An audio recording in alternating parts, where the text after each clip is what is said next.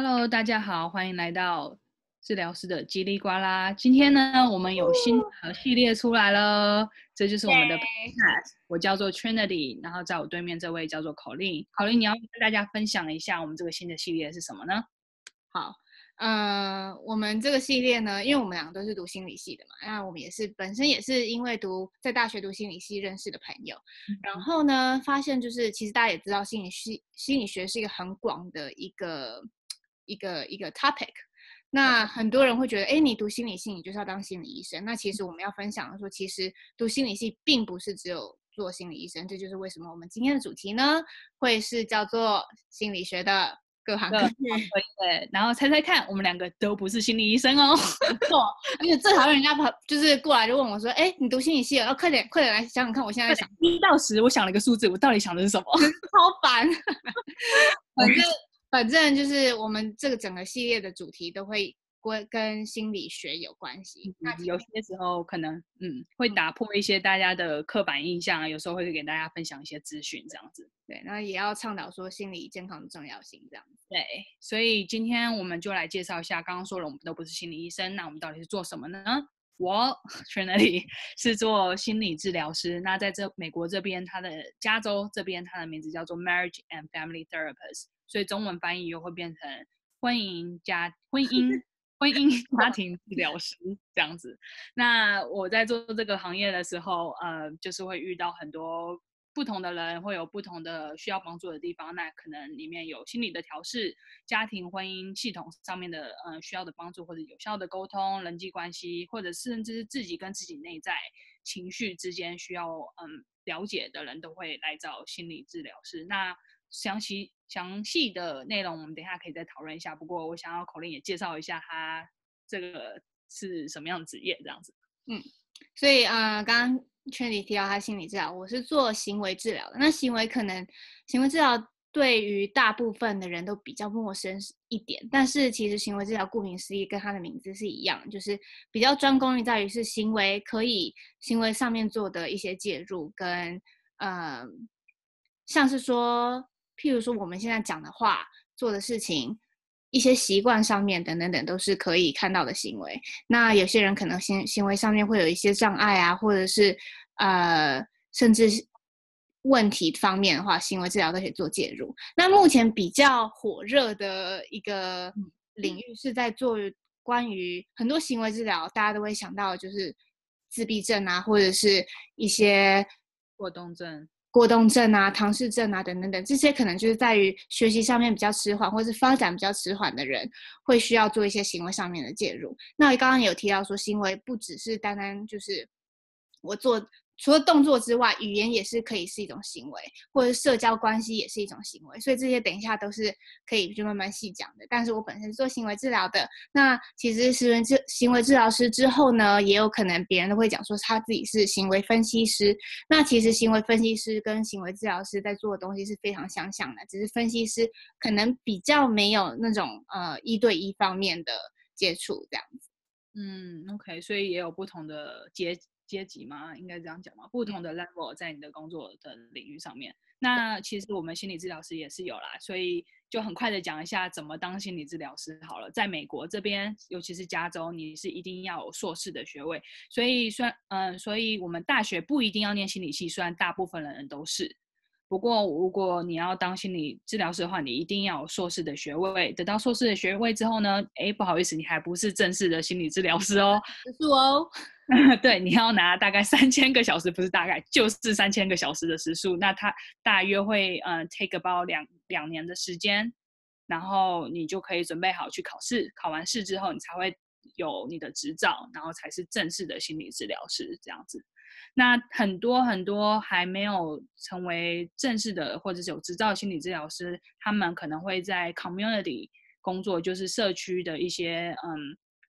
呃 clinic 中文该怎么讲？社区的一些诊所。对，那很多在社区的诊所看到的一些 population 或者是个案，就会比较多，可能是我们一般想到的忧郁症、躁郁症、创伤后压力症候群，就是 PTSD。那我其实自己在工作的嗯。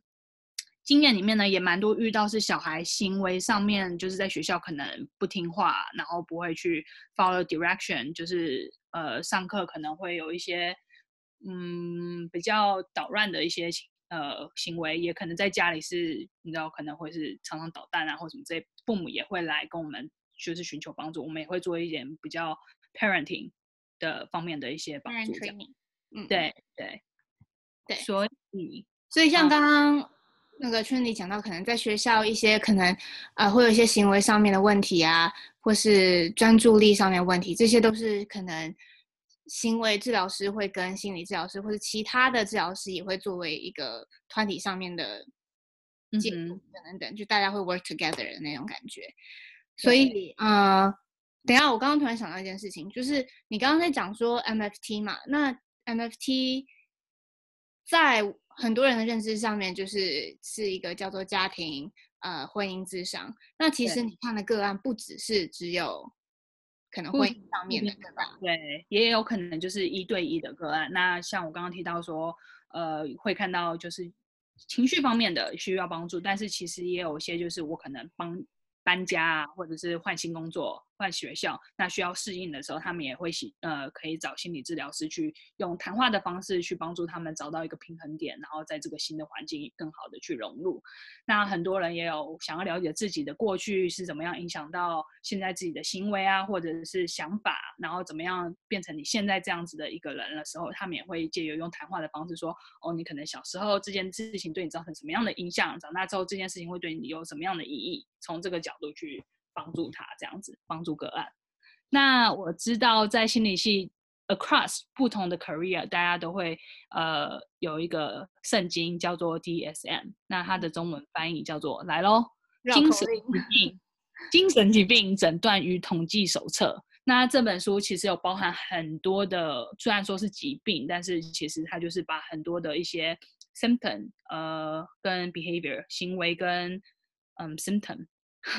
症状，症状，他们把它全部呃 gather 在一起，放在一起，然后去做统计说，哦，这样子有这样的行为或这样子的反应，通常会是在这个 category，在这个分类。那我们可再以这样的分类去帮助他，比较让我们容易了解说，哦，用什么样的方式去帮助他这样子。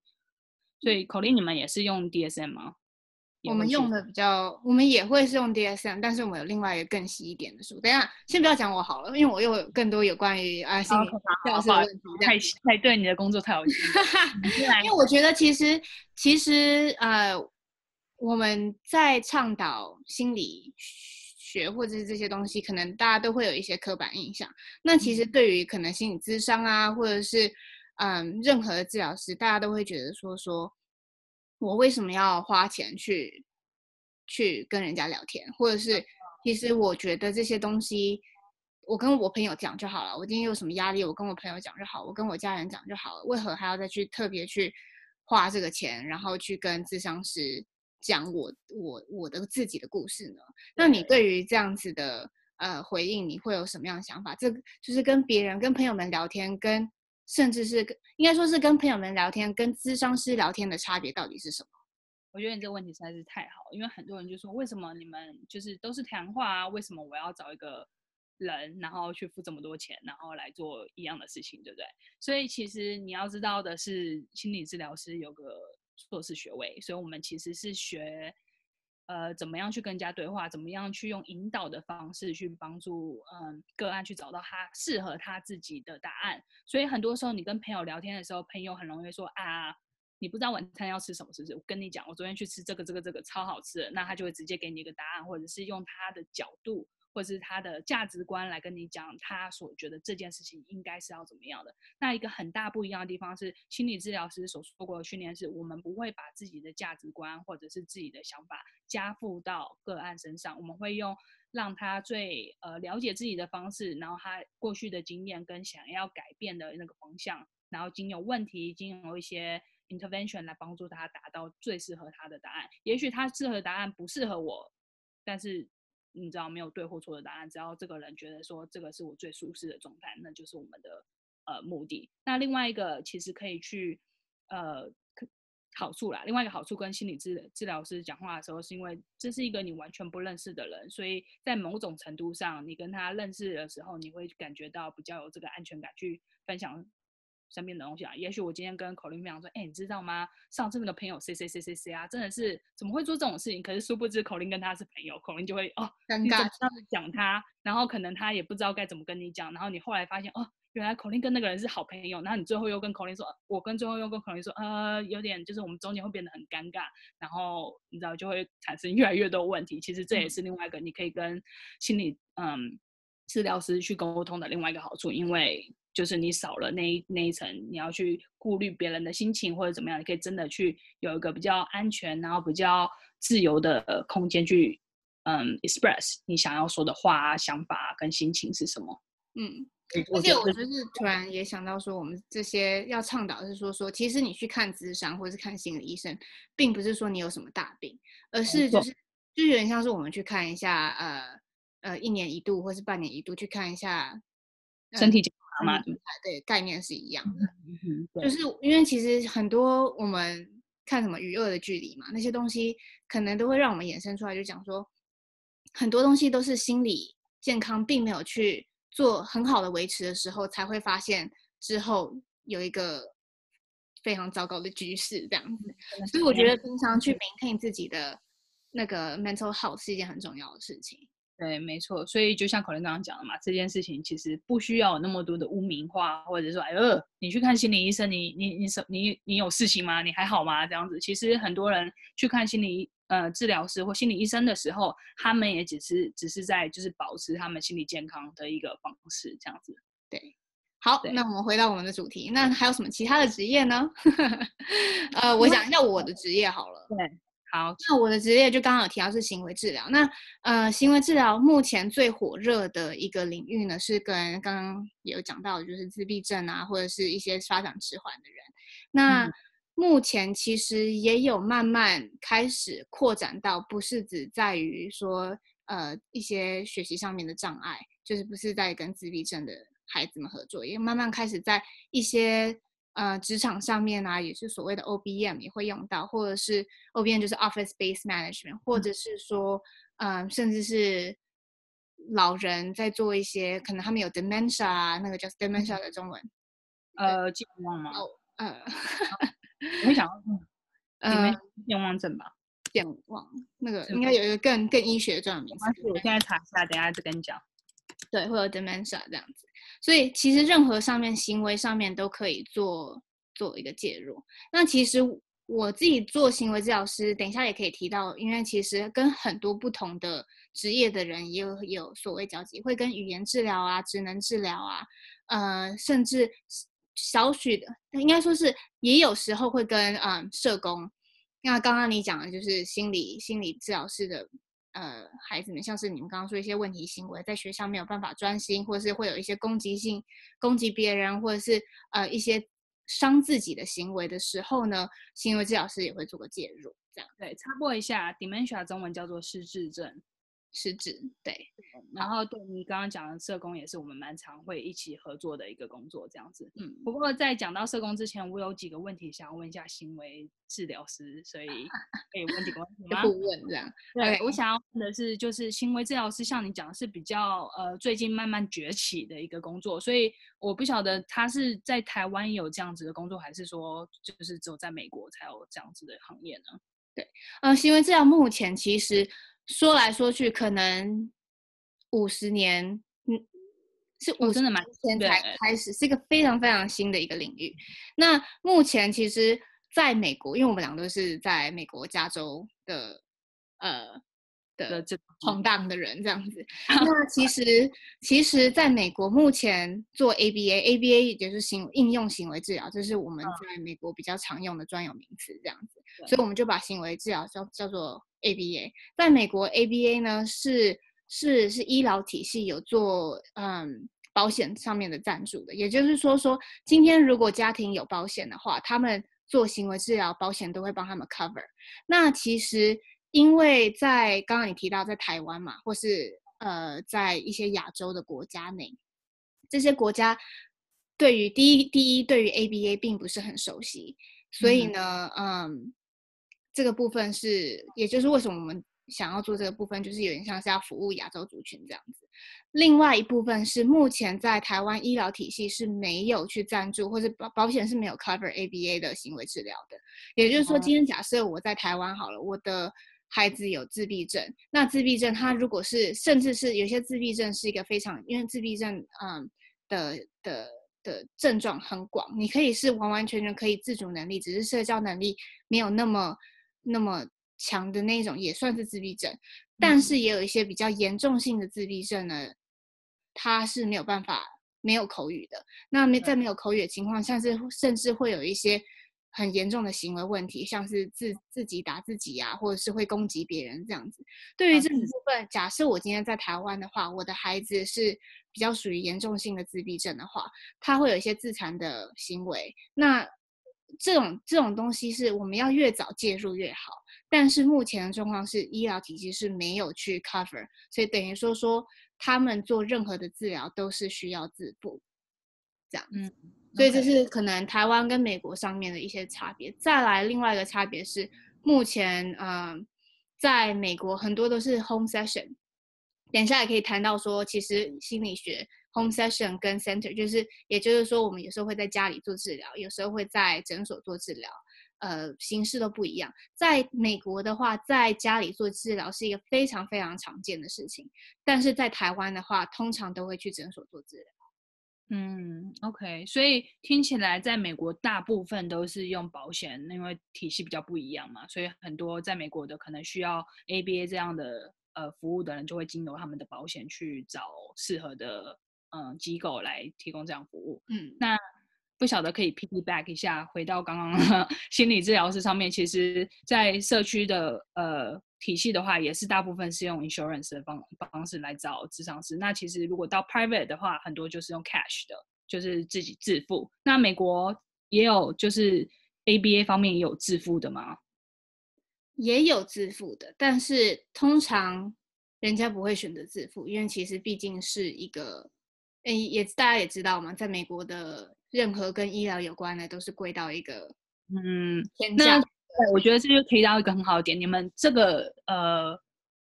treatment 会要多长啊？我觉得其实心理学很多嗯的 treatment 或者是是治疗，对治疗。现在我们先单讲，因为其实我刚刚有提到行为治疗很广，那我们先单讲自闭症好了。自闭症本身呢，有些人比较严重性的这个东西，是我们会需要非常积极性的去做一个 treatment 治疗跟介入。嗯、但是也有一方面的，有有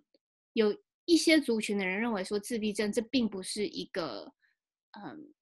一个疾病，它是一个 trait，它是一个、嗯、特特征嘛，就是人格。它是一种人格，也就是说，他今天只是比较不一样而已，他不是。就例如说，今天是一个病，但其实就是因为。自闭症本身，我们之后可以详聊到底什么自闭症这样子。但是呢，呃，自闭症本身太广了，它有一些高功能的，可能让人家觉得说它并不就像是一个是一个人格上面的特征。但是对于比较严重性自闭症的人，可能他没有自主能力的时候，这个东西是需要非常非常长期去做一个治疗跟介入。所以刚刚你提到说说它到底多长，我觉得是因人而异，它是一个非常个别化的一种治疗方式。所以今天假设它是一个非常。无口语，有些人可能到了十八、二十岁还是无口语，这个时候他们也是需要做一个治疗的状态状况啊。嗯、所以其实，嗯、呃，说治疗要多久，嗯，因人而异吧。有些人很快，两三年大概就差不多了；有些人可能会比较久这样。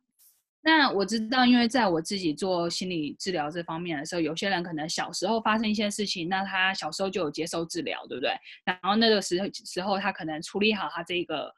呃，这这些事情，然后在这个点他是 OK 的，可是可能长大的时候，可能说，呃，变成青少年，或者甚至成为自己有小孩或什么，他们自己有一些可能，呃，过去的创伤又会出来，他们又需要寻求心理治疗的帮助。那你们这个也会是这样吗？就是可能小时候已经接受过 treatment，那长大后可能因为情况啊，或者是生活的改变，也会再回去需要更多的帮助，这样子。我觉得这个地方。呃，会会会见到，但是比较少见。为什么呢？是因为通常就像刚刚讲，目前比较它是一个比较新的呃、嗯、新的领域，所以目前比较有 scientific 呃 evidence 的一个 practice，也就是说，现在大家比较认可的一种治疗方式是多数在于比较是行为反应、行为迟缓，或是有嗯。学习障碍，也就是刚刚讲的自闭症之类的症状。对，所以在于这这些在有这样子症状的人呢，我们是希望越早介入越好。嗯、所以多数都是是希望先早一点做治疗。但是呢，我们刚刚有提到说说很多都是嗯，现在开始变比较广一点，不是只有在自闭症小孩方面，已经开始到甚至是今天假设说我有一个朋友，他是做他也是做 ABA 的，但他的 ABA 他是做是有关于健身方面的。有些人可能今天讲说我要减肥，我要减肥，可是这个减肥很多人很多东西是以跟意志力是没有，当然跟意志力有一些关系，但是不是完完全全是意志力的问题，是很多都是需要是要有一些环境上面的一些调整啊，或者是今天呃，因为毕竟减肥也是行为的一种表现方式，所以你要在怎么样做一个行为上面或者习惯上面的调整的时候呢，这个第部分行为分析师是行为治疗师也可以。做一个帮助这样子，嗯，所以如果是这一方面的话呢，就不需要很小时候开始，之后就可以开始。所以我觉得是看大概个案们是需要什么样的需求吧。嗯，那我刚刚觉得你提到一点还蛮有趣的，是说以行为治疗师这个观点来讲，如果今天这个人需要减肥的话，你会以比较行为的方式去说，哦，这个嗯。这这件事情要用什么样的方式去改变行为，改变你的环境，然后去做一个调整。那其实如果同样的 case 来到心理治疗师这边的话，我们就可能会去跟他去呃讨论说，哎，嗯，就是减肥这件事情的意义对你是什么？这个事情的目的是什么？那你小时候到现在。呃，有减肥过的经验吗？减重过的经验吗？那呃，这件事情让你成功还是失败过？对你这样整个意义是什么？以这种比较谈话式，然后比较用呃想法的方式去看他，去了解要怎么去面对这件事情。所以虽然我们都是心理系出来的，可是其实我们对于同样的个案，可能会有不同的角度去切入。所以我觉得还蛮有趣。你刚刚这样子讲，对啊，因为我觉得其实。心理学有趣的点，就等下我们之所以做这个主题，是因为每一个领域都有它不同专精的部分。那每一个个案都会接受不同领域方面所给予的一些治疗跟帮助。所以，我们回归到刚刚讲说，譬如说我今天，呃，因为其实我们这个读心理学，很多很多时候都会跟不同职业的人去做一个接触。那以刚刚讲的，嗯，我们讲一个，今天有一个。小孩他有问题方面的行为，好，因为你刚刚有提到，就是假设他今天在学校有一些问题性行为啊，那这个时候呢，我们就以学校做一个出发点好了。嗯，今个今天这个小小孩可能在学校都是不专心，跟会跟小孩子顶嘴，甚至会攻击其他的小孩子们，或者是他会觉得说说我有时候会说我要自杀等等等的这种，呃，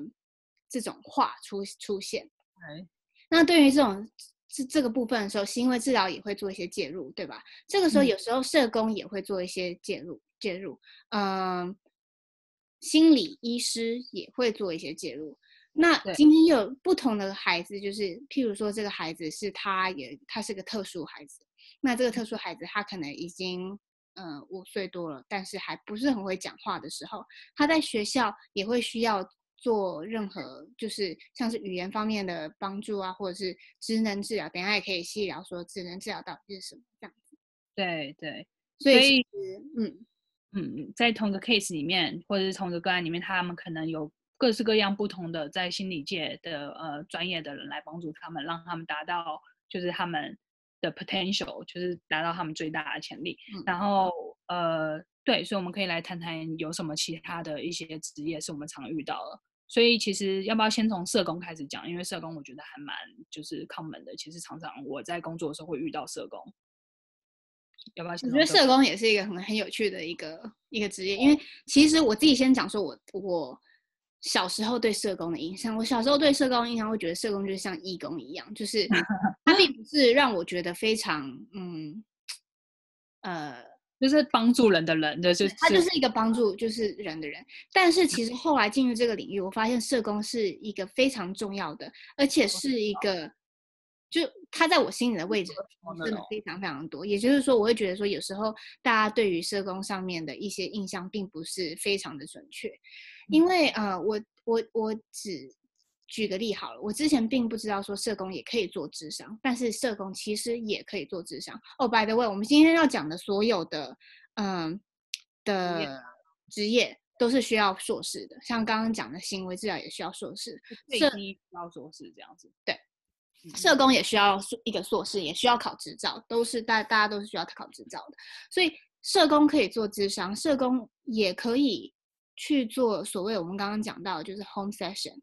我自己本身好了，嗯，譬如说我今天在做 home session 的时候，我发现这个家里面的生长环境并不是这么好的时候，譬如说说有一些可能有一些嗯啊，或者是没办法父母好好去。呃，足够的资源去照顾小孩的，对，或者是你会发现孩子怎么都在一个非常非常暗的房间里面，或者他都没有被喂饱的情况下，各个各种的的故事都有了。这个时候，通常只要你有任何的一些怀疑性的时候，就会有人，不只是你，或者是任何任何人都可以去打电话给 CPS，CPS、就是 Child Protective Service，也就是说，这些人会去，嗯，去去。呃，他是算政政府的人吧，他就是会去，OK，知道说说我这个家庭有人去举报他们。当你被举报次数很多次的时候，社工可能就会被通知，这个时候社工就会做进来，呃后面做一些 assessment 这样子。嗯，对，所以其实我常常在做咨商的时候，有如果有听到小孩说，哦，我嗯，可能家里可能有些人会用暴力的方式去对我啊，不管是呃。肢体上面还是语言上面，或者是说，哦，我下课的时候没有人来接我，我就一个人待在那边很久。其实这些东西在美国都会算是需要通报给 Child Protective Service，就是儿童保护中心嘛。嗯、那就是要依照我听到的事情的严重度，社工就会马上过去，或者是好几次碰到才会去，就是不一定。然后他 show up 的时候，他就会去做一个评估，说这个小孩到底适不适合在这个地方继续被他的父母啊，或者是 caregiver 继续的嗯照顾这样子。所以常常跟社工在做很多的合作的时候，他们会打电话问我说：“哦，小孩跟你分享了什么？那你看父母的时候，你得到什么样的资料？然后你觉得他们整个样怎么整个表现的出来的给你的？”感觉是怎么样？然后以这样的方式去做一个评估。然后如果他们觉得这个 case 还 OK，可能只是需要资源的话，社工也会给各式各样的资源，说哦，你的家庭可能住的地方不太好，我可以把你移到这个地方。学校可能需要可能免费的午餐或什么，这些都是社工可以去帮助的地方。嗯，对。那你跟社工有什么样其他的呃互动吗？还是也是差不多这样？我觉得社工其实，我觉得呼吁大家一下，社工其实很伟大，他们做的东西，对他们其实他们很多有些人就是我们之前有聊到说，有些可能是 case management 方面的社工，有些可能就是会做 direct service 方面的社社工。所以刚刚讲 case management，你要帮我放一下翻一下中文。呃，case management，好，我看一下中文。没有，反正 case management 就是一种个。就是提供资源，然后说你需要个案呃案例管理。对，它是以案例作为管理的，versus 可能另外一个是 direct service，就是刚刚你讲说资那个社工也可以做咨商，这个时候他就是比较是人与人之间会直接的互动，他今天是会去个个案互动，所以今天有两种不同，但如果分两大类的话，社工可以是嗯。他的个案是一种 case 上面，就是一种案子上面的个案，他就是以这个家庭作为去做管理的。另外一种社工可能会做智商方面的话，就是跟 Trinity 的部分有一点点像，就是他是以个案一对一去做智商的部分，这个地方是社工也可以做的。所以我觉得，嗯，就是有点推翻我我们之前对于社工的想法，他就是可能哦帮助社会啊，帮助弱势族群啊，我觉得他其实会有更深层的。在做的事情这样子，对，然后对，所以其实社工以在从心理系选择职业的时候，他是算一个蛮广的，就即使就是他叫做 social worker 社工，他可以做的东西其实真的很多。嗯，那嗯，要不要来讲讲看其他的？其实我们还有蛮多也是从心理系心理学出来的。对，那我觉得我们可以，我觉得我们可以语言治疗跟职能治疗一起讲好了。好啊，好啊。那我就以我我的部分，就刚刚提到说，刚刚学校的部分，今天假设今天学校的这个孩子是无口语的，或者是他今天比较嗯比较严重方面一点的的呃发展比较些许迟缓的话呢，他可能就需要语言治疗。那语言治疗呃。大概简单介绍一下，它也是需要一个硕士，也是需要累积实习的时数，也是需要考一个执照。所以其实每一个方面都会有自己专精的领域，然后他们都会有自己的执照这样子。那语言治疗师他们，呃，不论是就是可能小孩方面的一些语言的问题啊，或者是他们可能在于甚至是眼神交流啊、手势方面呢、啊，都都会做个介入。然后他们工作地点可以是学校，可以是私人机构。有时候，嗯，医院比较少啊。职能治疗等一下会提是，啊，职能治疗会在医院的这样子。所以语言治疗的话，在学校的部分呢，你可以看到语言治疗会做可能说话上面的一些帮助啊，或者是任何语言发展之类的帮助。versus 职能治疗，好了，我们大家谈一下职能治疗。职能治疗呢，其实它我觉得跟行为治疗。有一点点像，也就是说，大家对于新职能治疗并不是这么的熟悉，也是最近大家开始听到底什么是职能治疗。那职能治疗这个本身，它的名字有一点点 misleading，因为大家都说，哎，职能，甚至是因为它的英文叫做 occupational therapy，occupation 就是一种职业。对，人家会觉得说，哎，找别人这样子。对，这是一个找工作的吗？你帮人家找工作？我失业了，找他们吗？这样子。对对，那其实。呃，他并不是跟他所谓的工作呢，是你生活上面活着所需要做的事情，也就是说说，呃，对，就是生活上面的工作。你今天刷牙也是一种生活上面会需要做的事情，你今天换衣服也是生活上面这样需要做的事情。那刚刚有提到说，对于发展比较迟缓的小孩子们，我们每天在做的事情，刷牙、洗脸啊。呃，自理方面，我们都觉得这个东西都是随手可得，非常简单的。可是对于比较迟缓的人，这是他们是需要格外的帮助，呃，会需要去做的事情。所以职能治疗会会呃会与一些身体方面的机能的运作啊，来提升他们这些个案的生活品质。也就是说，说今天如果他呃。刷牙需要帮忙，他可能细小动作的部分需要帮忙，职能治疗就会做一个介入。如果他是一个粗大动作的地方需要帮忙的话，自然治疗也会做一些嗯适当的运动这样子。对，对啊，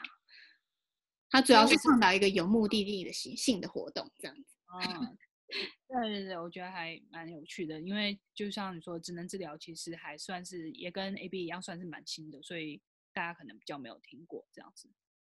然后我想要再回到 语言治疗，刚刚可能有很快的提到说，哦，语言治疗不一定是就是说发音啊，或者是说话方面。其实我最，如果大家有空的话，可以去看我们之前有个叫 Debbie，他是也是有谈了一下语言治疗方面的领域是怎么样。那我那时候最喜欢他他讲到的就是说，其实眼神这个部分也是一个语语言的呃。一部分，所以他们以前可能注重很多在讲话上面、发音方面，可是他们现在呢也会注重说，哎，你讲话的时候要看人哦，因为那个也是沟通的一部分。所以我觉得这还蛮有趣，可以就是想要提出来跟大家再分享一下。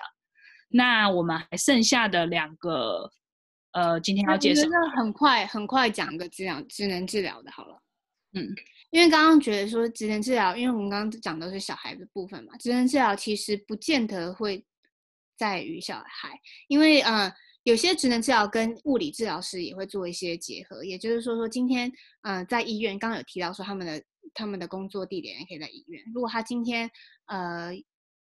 地点是在医院的话，他比较常接触到的病人或是个案，可能是手术之后会需要做复健啊，或者是呃，另外诊所的话，他就是长期上面复健，职能治疗师也会做做治疗这样子。嗯，所以它不局限于。呃，学习上面的部分，有些职能治疗我听说也有在做心理方面的啦。嗯，对，可以呀。所以呃，对，所以嗯，我们今天还剩两个，也是心理学方面比较常见的一些职业，他们就是精神科医生跟心理医生。那心理医生大家都常常听到嘛，那心理医生在做什么呢？其实他也跟心理咨商师做的很类似，他们也是可以做咨商或者心理治疗，不过他们跟心理咨商。呃，心理治疗是比较不一样的地方，是他们一定要有博士的学位。那博士学位呢，当然也是需要累积时数，再考的执照，才能当做一个，才能成为一个真呃有执照的心理医生。心理医生呢，他也会做心理评估，那那个就是比较心理治疗师比较不会去做的地方。他们呢，也常常在学校或者是医院做很多呃跟人评估或者是诊断方面的一些工作。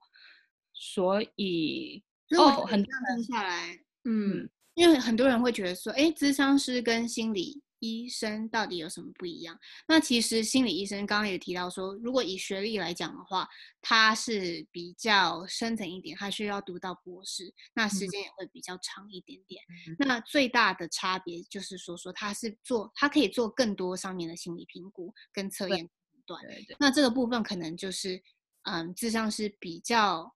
比较，比较少去接触的，对对。那心理医生因为他比较多的呃 education 嘛，比较多的 education 会放在怎么去做评估上面，所以他们会用一些仪器啊，或者是一些 testing 的方式去帮助更呃更快速、更准确的去做一些评估。但并并不代表心理治疗是不行，不过他心理治疗是主要就是靠谈话的方式，然后用问题的方式去帮你做呃诊断这样子。嗯，心理医生其实也可以做智商啦，但是他比较专精更深层的，就是评估方面的。嗯，对，所以很多人都会 confuse，就是就是不太知道说心理治疗师、心理医生，甚至精神科医生是什么呢？所以其实最简单的方式就是想说，精神科医生他们一定要去医学院，去了医学院呢，他们就可以开药。所以精神科医生其实最主要的就是以开药的方式去帮助个案他所要的需求，这样子。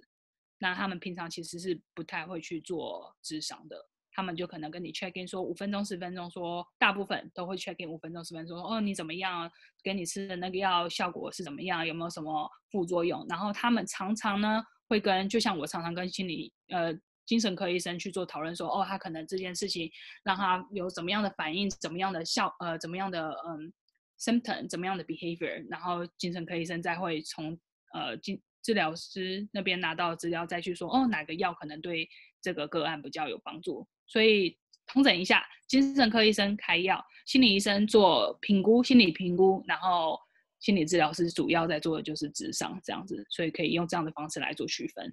嗯，就是有一些小差异啊，大家大家对大家都有 overlap 的地方，可是其实嗯比较呃擅长或者是比较专精的地方不太一样啊。嗯。嗯，好，那我们今天差不多到此为止了。讲的差不多有一二三四五六六七，我也不知道到底我们讲了几个职业。对，这些都是。哦，对，我们还有另外一个那个，就是类似的一篇文章在叽里呱啦上面，嗯、特别讲到我们这刚刚所讲到的一些职业。对，有做个统整 summary 啊，大家可以看一下。嗯，那。今天第一集就差不多这样了。那我们刚刚讲的其实主要都是针对美国加州的状况啦，所以呃，如果有什么关于这方面的问题，你们都可以来留言或者是寄信问我们，然后我们可以让让就是回答你们，然后我们都是以比较我们自己经验、工作上面经验的方式去回答，所以有问题的话不要客气。对，因为我觉得刚刚那个 Trinity 讲的也好，就是我们这都是自己自身在加州上面的经经验，这样每一周其实都有一点不一样，再加上每一个呃领域，就是刚刚所提到所有的不同的叭叭叭叭师，这些都会有自己的委委员会，也就是自己的 board。所以，嗯、呃，如果你们对哪哪一个职业有特别的兴趣的话，我们可以就是 direct 你到他自己的委员会，他自己的 board。有他们有更深层的资料，我们再去做一个呃呃帮助这样子。对，然后最后可以提一下，就是说，如果你们有任何想要知道其他的职业或者问题的话，问我们之外，我们也有一些之前拍过的影片在我们的专专业网站上，专业专业网站上面可以去点一下。他们也是以自己自身经验工作的经验来为大家介绍。所以今天就到这边喽。对，而且要记得哦，心理心理系的人不是就是会读心术，他们其实 对，也不是全部都是心理医生哦。对，好啦，OK，, okay 那那今天就先差不多了，第一集算是还可以啦。嗯，有什么有什么 feedback 再跟我们讲。OK，好，那今天就先这样喽，大家拜拜，拜。